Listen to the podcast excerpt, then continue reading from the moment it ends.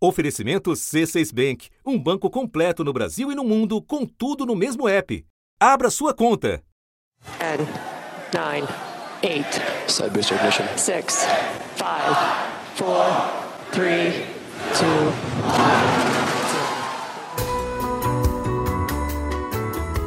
Da redação do G1, eu sou Renata Loprete e o assunto, hoje com Márcio Gomes, é 2020 no espaço. O que esperar da astronomia neste novo ano? Quinta-feira, 2 de janeiro.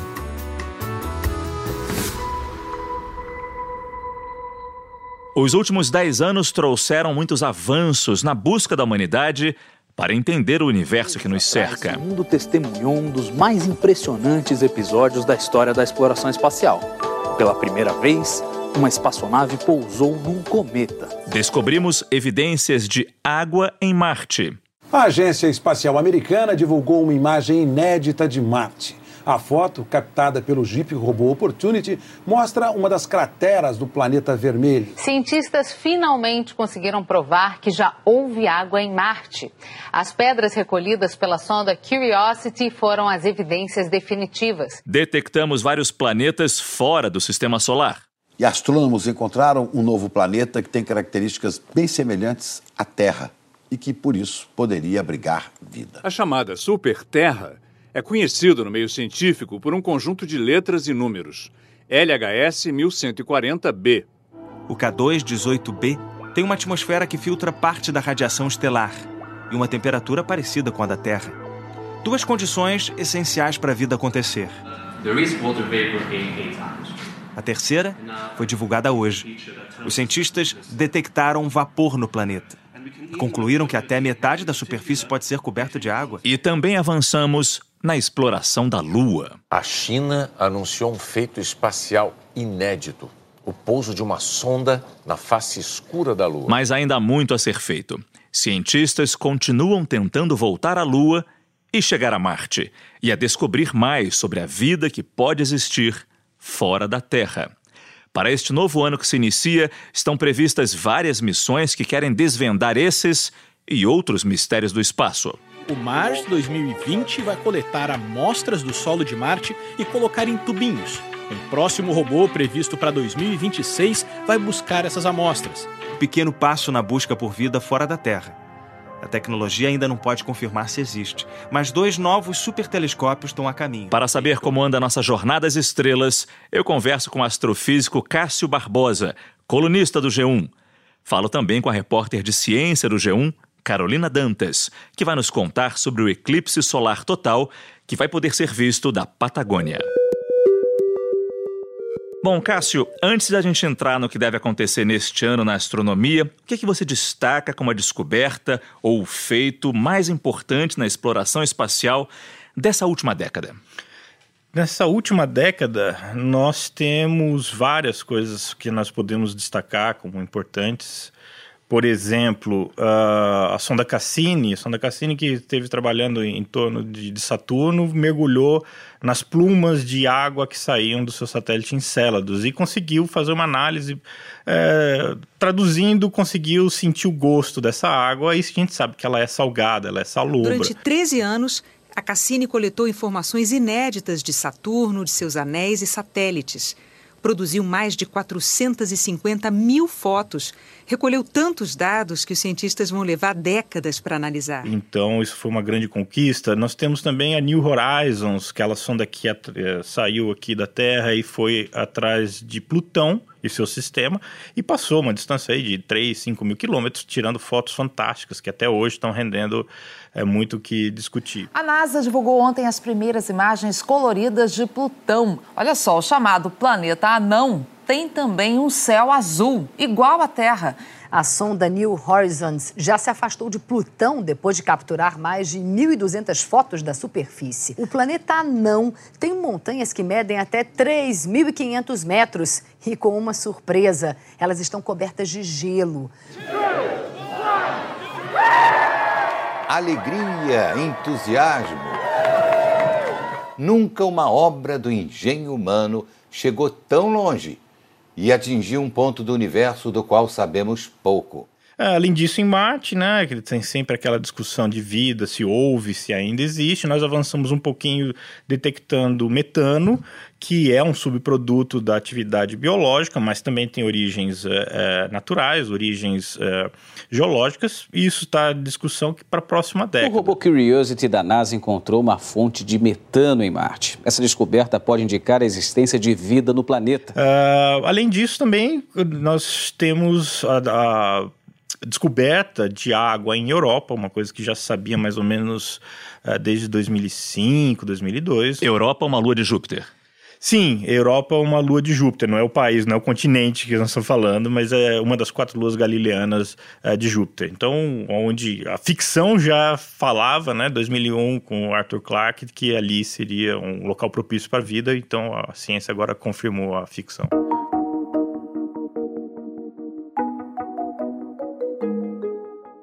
O fato de termos empresas privadas participando dessa corrida espacial, acho que podemos dizer assim, é um feito também? Sim, é um feito. Isso barateia os custos. Uh, tá certo que está ligado a, a, algum estímulo uh, comercial. Claro, esses satélites que levam uh, sondas, telescópios espaciais são usados para fazer levar satélites comerciais, tem um custo de transporte, isso interessa bastante, mas é um feito justamente porque vem barateando uh, e tem otimizado o uso desses equipamentos. Muitos desses novos foguetes são reutilizáveis e bastante seguros. E pela primeira vez, um foguete reciclado foi lançado ao espaço. O foguete não tripulado voltou a subir à órbita. Minutos depois, pousou numa plataforma no Oceano Atlântico. A ideia de reutilizar o foguete é para deixar as viagens espaciais mais baratas. Você falou de baratear, eu acho que também a gente deve lembrar que a Índia lançou uma, um satélite para circundar Marte num preço baixíssimo. Custou muito barato aquele foguete, custou muito barato aquele lançamento, toda a operação. Sim, exatamente. A Índia fez, teve esse feito, ela lançou uma sonda para Marte e logo na primeira tentativa ele já entrou, tinha previsto três meses de vida útil, já está lá, acho que quatro anos, se não me engano. E tentou pousar no Polo Sul de, da Lua é, recentemente, mas a, a missão falhou nos estágios finais, todo o lançamento foi perfeito, inserção de órbita, mas infelizmente no finalzinho elas perderam comunicação e ela acabou caindo e se perdeu. E foi uma comoção no país inteiro, na Índia inteira. Agora, ah, Cássio, qual deve ser o grande foco para 2020? 2020 é, é o ano em que nós temos uh, aproximação máxima de Marte. Né? Nós temos então uma janela de lançamentos, como se diz na, na, na astronáutica. Então o foco dessas agências, dos institutos, vai ser Marte. Então nós temos vários lançamentos visando a Marte, várias missões. A janela ela é, ocorre mais ou menos em julho e agosto e ocorre a cada dois anos. Então 2020 vai ser o ano de Marte. É claro que muito se fala da possibilidade da gente chegar ao planeta vermelho, explorar o planeta vermelho. Existe alguma previsão de quando essa exploração vai ser viável? Quais são as dificuldades disso? Uh, uma previsão seria mais honesta seria por volta de 2050. Se as coisas forem apressadas, como essas novas tecnologias forem dando certo, sem muitos revés, talvez 2035 dá para abreviar um pouquinho mais. Uh, o grande problema que uma missão a Marte tem é que ela é uma viagem só de ida. Nós não temos tecnologia para trazer de volta os astronautas. Então, nós não falamos em astronautas, nós falamos em colonizadores. Uh, não existe capacidade para se construir um foguete de volta, nós não temos tecnologia para mandar todo o combustível para o foguete, se ele existisse, trazer o pessoal de volta. Quer dizer, quem vai, vai para ficar. Vai para ficar. Tá? A menos que depois que eles estiverem lá e a, a, a tecnologia esteja avançada o suficiente para que seja construída uma missão de busca, a ideia é que é uma viagem só com passagem de ida. Mesmo assim, eu acho que deve ter muita gente na fila para fazer isso. Olha, se eu pudesse, eu estaria nessa fila. tem, tem muita gente que quer fazer vários, vários concursos, vários uh, testes para seleção, eles já estão afunilando várias experiências, porque a viagem dura no mínimo seis meses.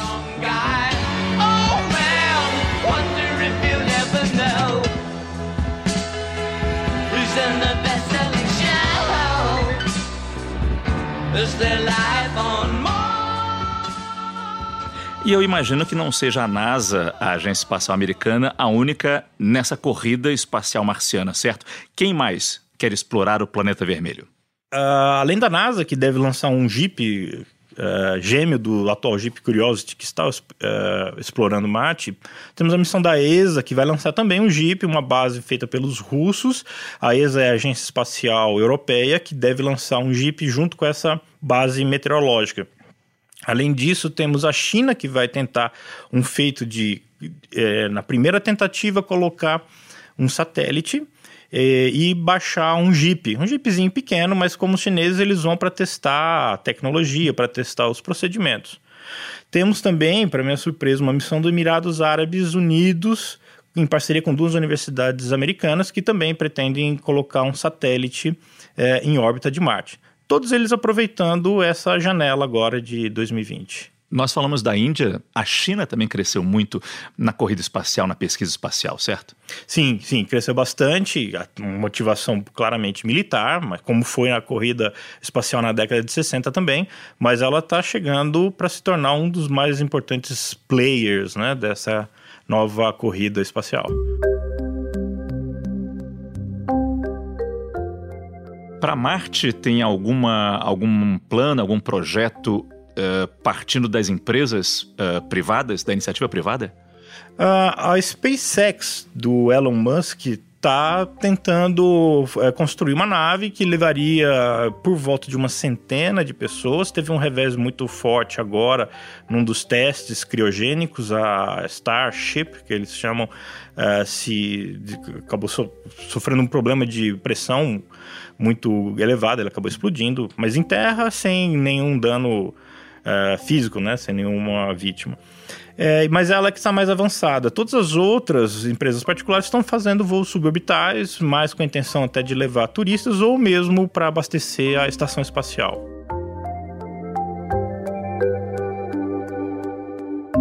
E falando agora do nosso satélite, o que esperar para a exploração lunar? Então, falando sobre a China, a China que deve ser a grande atração uh, deste ano. É, no finalzinho do ano passado, em dezembro, ela deveria ter lançado a, a sonda Chang'e 5, que deve pousar uh, na Lua, assim como suas antecessoras, a Chang'e 4, que, que pousou no lado oculto da Lua pela primeira vez. A China anunciou um feito espacial inédito o pouso de uma sonda na face escura da Lua.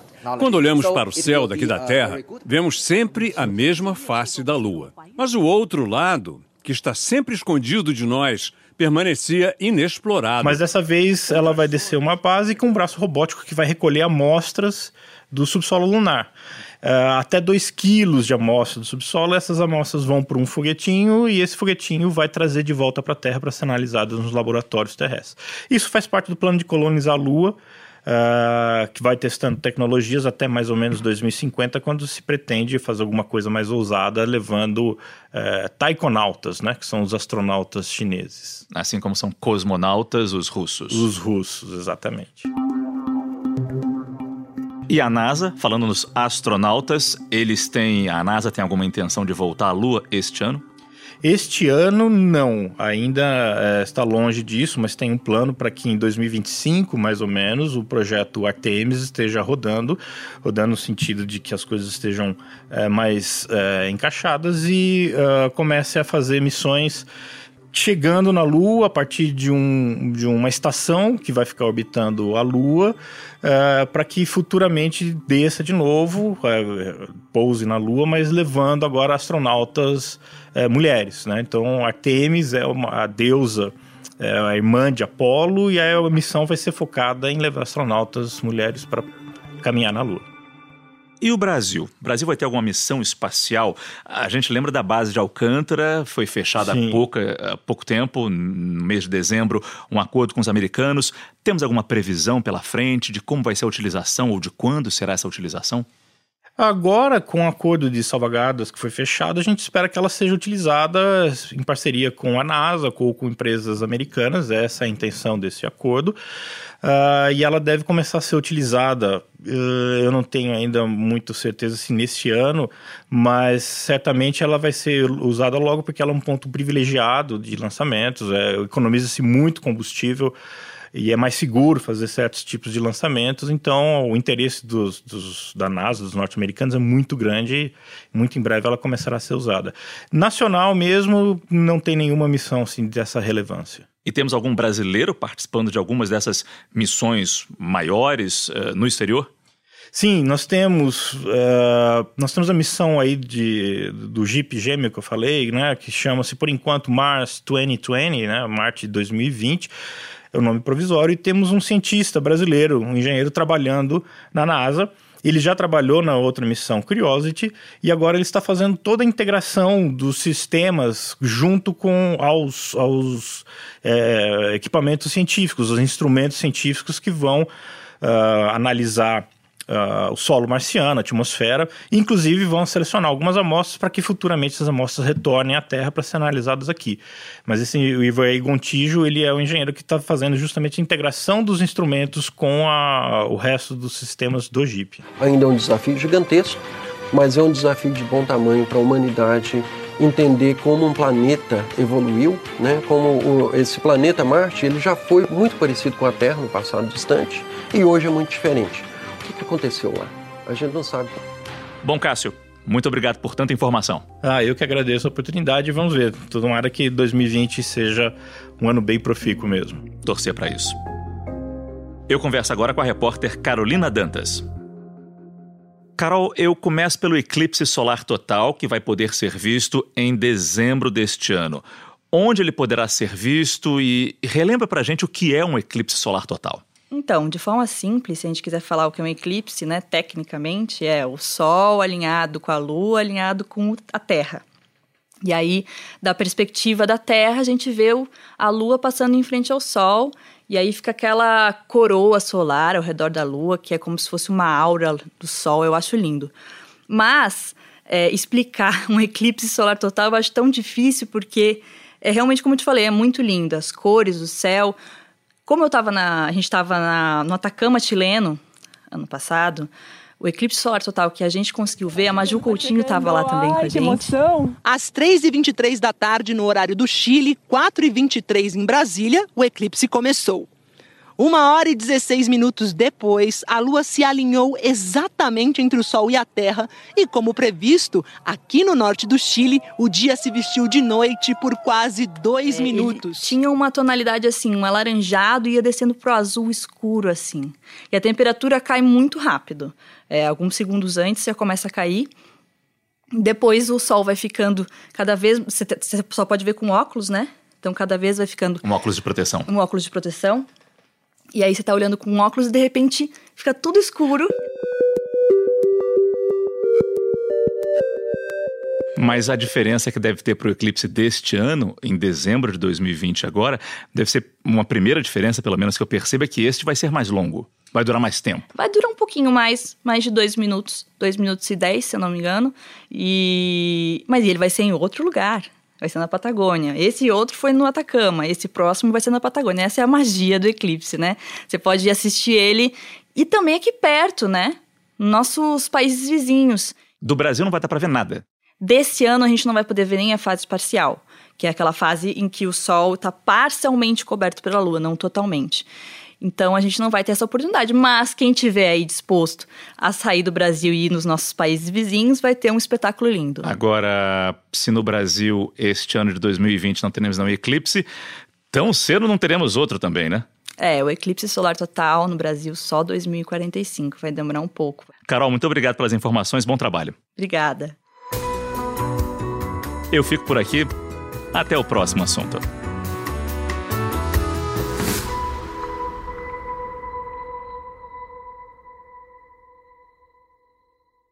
Você no topo da experiência financeira que um banco pode oferecer.